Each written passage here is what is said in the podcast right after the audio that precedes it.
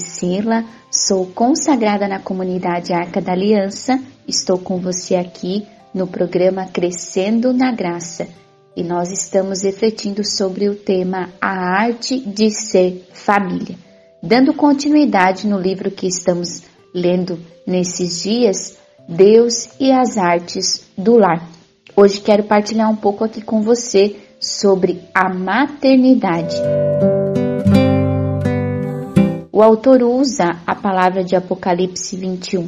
Vi também a cidade santa, a nova Jerusalém, que descia do céu de junto de Deus, como uma noiva que se adorna para seu esposo. E ouvi uma forte voz procedente do trono que dizia: Eis aqui a morada de Deus com os homens. A Sagrada Escritura apresenta a morada definitiva e perfeita em forma de mulher. E nossa morada terrena e temporal, acaso não participa de algum modo desse desígnio? Sim, o lar é um certo mistério feminino que envolve e ultrapassa a própria mulher que habita nele. Pois bem, essa mãe, mãe grande, que é o lar, está composta de diversos membros, homens e mulheres, igualmente responsáveis desta obra comum. Todos, e não somente as mulheres, tornam patente o sinal divino que é o lar, uma maternidade feita de complementariedade. Aqui ele começa trazendo essa reflexão sobre essa palavra bíblica, descia do céu a noiva, é, que se prepara para o esposo e traz essa reflexão sobre esse sentido do lar, que o lar, a casa, as atividades domésticas, tudo que envolve uma casa é uma grande mãe, uma grande mãe.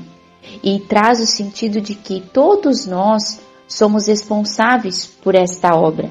E até o sentido que ele traz aqui, não somente as mulheres tornam patente o sinal divino que é o lar, uma maternidade feita de complementariedade. Quantos homens que, no ajudar na atividade da casa, num cuidado de um jardim, ou até mesmo homens que, pelas diversas situações da vida, ou até homens que vivem é, vocações diferentes da paternidade, sacerdotes, celibatários, que vão também encontrar na atividade doméstica, na atividade do lar, essa complementariedade do lar, esse sentido desta maternidade que todos nós somos chamados a viver dentro de casa. E ele continua: maternidade espiritual é a disposição constante e universal para gerar o homem. Embora não exclusiva da mulher, sua forma mais acabada e intensa se dá nela é bom a gente abrir um parênteses. Na mulher se dá de forma acabada o sentido de gerar o homem, o sentido da geração da humanidade, mas é uma disposição universal. A maternidade espiritual é uma disposição universal, pois o modo feminino de tratar as pessoas é um certo gerar, acolher para dentro e gerar para fora. Quando uma mulher vê uma pessoa, adota com o coração. Esse sentido de gerar para dentro para gerar para fora, por mais que também, né, é uma posição natural da mulher. A mulher é a pessoa que tem um espaço interior. Maria que acolhe no coração. Há um espaço interior na mulher até físico, a forma com que o seu corpo é feito, a sua preparação é feita para a interioridade mas todos nós, homens e mulheres, somos chamados a gerar este novo de Deus. Somos chamados como filhos de Deus a gerar esse novo. E ele continua: Uma mulher laboriosa, quem a encontrará, vale muito mais que as pérolas. Palavra de Provérbios 31. O trabalho doméstico expressa e realiza admiravelmente o gênio feminino, pois a mulher personifica o lar e o converte em prolongação de seu regaço. Agora, Isso que atribuímos à mulher no plano do simbólico ideal é responsabilidade de todos nós no plano prático imediato. Cada um a seu modo e segundo suas circunstâncias, está implicado na trama de serviço, respeito e delicadeza que são as tarefas do lar. E ele vai continuar aqui. Também Isabel, tua parenta, concebeu um filho na sua velhice, pois para Deus nada é impossível. Uma concepção é aqui a profecia de outra concepção, e uma mãe outra. Assim quer Deus demonstrar seu senhorio e sua grandeza, pois o autêntico poder não está na eficácia, mas na fecundidade. Não consiste em fazer coisas, mas em dar a vida.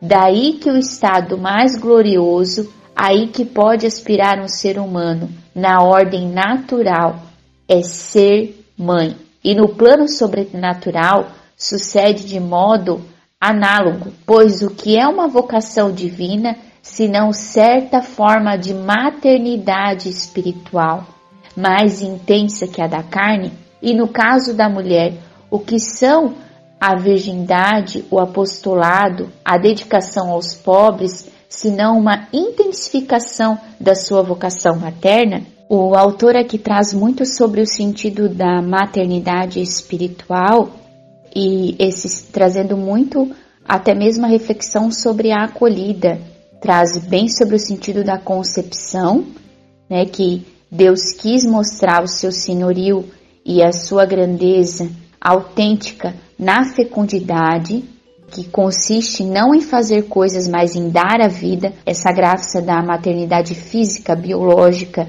que muitas mulheres podem fazer ao gerar a vida, ao gerar a vida que não é um privilégio das mulheres, é graça de Deus, né? Isso é uma graça de Deus, é um privilégio, mas por ser graça de Deus, isso é dom.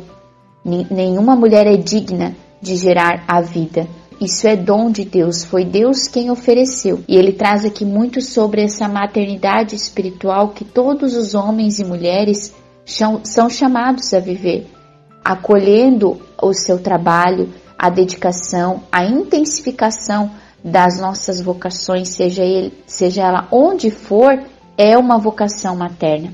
E para nós continuarmos aqui, ele vai continuar dizendo sobre o Salmo 84. Até o pássaro encontra a sua casa e a andorinha o ninho, onde pôr os filhotes, junto a teus altares, Senhor dos exércitos, meu Rei e meu Deus. Altar, ninho e casa têm uma coisa em comum: estão abertos ao céu, são construídos em função das alturas. No altar, oferecemos a Deus nossas vidas como incenso do suave odor, e no lar, ninho da eternidade, ensaiamos o voo definitivo em direção à sua presença. Ninho não é cama nem sofá com almofadas fofas, onde a pessoa pode se acomodar preguiçosamente. Ninho é o lugar onde se fica o tempo imprescindível para nascer, para crescer e para voar, para perder o, o medo da altura e lançar-se finalmente ao céu. Daí que a mãe tem a vocação de ninho. A mulher aninha os filhos, o marido e todos os que adota com seu amor, o que não é amolecê-los com mimos e comunidades. O ninho é essa rara forma de ternura que cria fortaleza, de suavidade que produz rigeza, de proteção que incita a coragem, coragem de voar. Nós nascemos de um ninho. Todo homem e toda mulher precisa de ninho, precisa dessa vocação materna e precisa dessa mãe que cria esse espaço de ninho. E é interessante que ele diz aqui: não um ninho com almofadas, não um ninho preguiçoso, onde a gente possa simplesmente se acomodar, mas um ninho que produz rigeza de vida, que produz é, fortaleza. E ele vai ainda fazer o compara comparativo, né? Ternura e fortaleza, suavidade e rigidez, que criam o quê? Que criam coragem para voar. Todos nós precisamos de ninho. E como mulheres aqui de forma muito particular, nós temos essa responsabilidade de criar dentro das nossas casas esse ninho. E há dentro de nós esse grande perigo, ou de ir muito para um lado ou para o outro. É difícil se manter nesse caminho do meio, nesse ninho que cria essa rara forma de ternura e fortaleza, mas com a graça de Deus, com o discernimento do Espírito Santo, nós vamos aprendendo as boas medidas dentro das nossas casas, para que a gente possa realmente ter essa vocação de ninho, porque isso parte de uma vocação materna. Então, se nós estivermos pedindo essa graça de Deus, nós vamos saber as boas medidas para isso. E ele continua: esse sentimento de delicada ternura está arraigado no coração porque a maternidade espiritual é um traço da alma que transcende a diferença. Os homens também o encarnam a seu modo, especialmente quando colaboram na atenção à família. Ele usa aqui a palavra de Lucas 13: quantas vezes quis ajuntar os seus filhos, como a galinha abriga sua ninhada debaixo das asas. E ele diz que essa forma, essa forma de encarnar esse cuidado da família, também é um chamado, essa ternura de arraigar o coração né, do homem para Deus é um chamado de todos nós como homens e mulheres. E para finalizar aqui nossa reflexão, ele usa a palavra de Mateus 13. O reino dos céus é comparado ao fermento que uma mulher toma a mistura em três medidas de farinha e que faz fermentar toda a massa. Essa massa representa todas as tarefas domésticas. Por meio delas, a mulher toma em suas mãos a própria casa e com ela os seus moradores. Acrescenta o fermento da sua feminilidade, humaniza a massa doméstica, informando-a com seu espírito, tornando-a elástica, homogênea, saborosa em última análise, faz o que Deus fez com o barro primitivo, com o que modelou o homem. As mulheres de forma muito especial e particular, aqui falando aqui de modo muito direcionado para as donas de casa, as esposas, as mães, nós somos chamadas a ser este fermento dentro das nossas casas acrescentar o fermento da feminilidade que humaniza a massa doméstica. Nós somos chamadas a ser esse fermento da alegria, da docilidade, da delicadeza, da ternura, do acolhimento. Somos chamadas, o que é o fermento senão essa graça de crescer o bolo, de fazer com que ele cresça, aqui até diz, né, tornar a massa elástica, homogênea, saborosa, em última análise, faz, com, faz o que Deus fez com o barro primitivo. Nós estamos modelando também a nossa casa. Nós estamos dando a ela também o sabor. E só quem vai poder nos dar a boa medida desse fermento, porque fermento demais, o bolo transborda, não fica bom. Depois você tira do forno, ele baixa, ele não fica bom. Fermento de menos, o bolo não cresce. Então, que a gente possa pedir para que Deus nos dê a graça da boa quantidade, do equilíbrio e da moderação.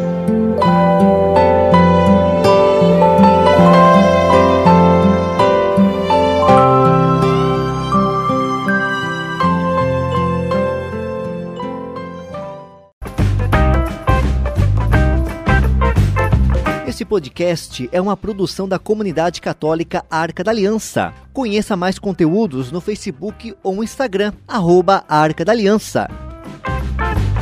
Arca da Aliança, presença de Deus no meio do povo.